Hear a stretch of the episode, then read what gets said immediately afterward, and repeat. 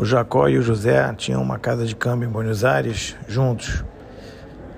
Estava chegando o Shavuot e aí o Jacó chegou para o José, que não era judeu, falou: José, olha só, a casa de câmbio pode funcionar, porque está o teu nome lá no letreiro, mas eu vou para a sinagoga e não posso ser interrompido. Tem os dez mandamentos e tal, vou ouvir lá.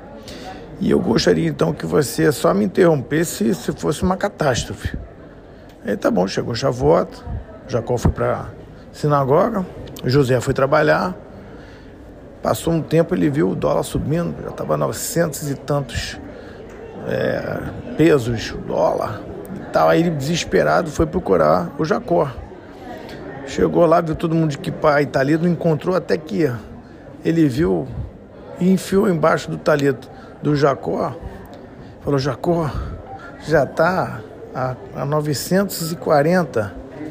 E aí o Jacó fala para ele, pode comprar, porque aqui está 980. Bom, isso tem a ver quando a gente hoje vê que a gente comemora, né, cada festa alguma coisa. Então, qual é a mitzvah que a gente comemora ou lembra, né, que é mais importante no, no Rosh Hashanah? É, ouvir o shofar, tá certo? Qual é a mitzvah mais importante quando a gente está no Yom Kippur? Aliás, no Yom Kippur tem uma mitzvah que é justamente ficar de jejum. E qual é a mitzvah mais importante quando a gente está em Shavuot?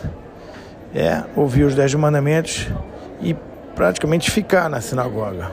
A gente tem que estar na sinagoga.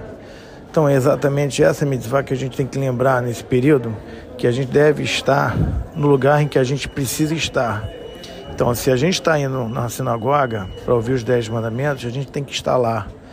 E evitar o que o Jacó fez, que é estar lá, mas não estar lá.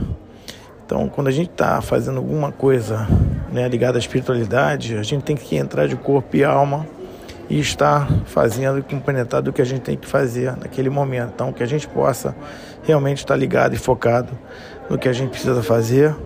E é uma renovação dessa energia boa de Shavuot, é justamente estar junto e estar no lugar. Então que a gente tenha uma boa semana. Shabbat Shalom também a todos.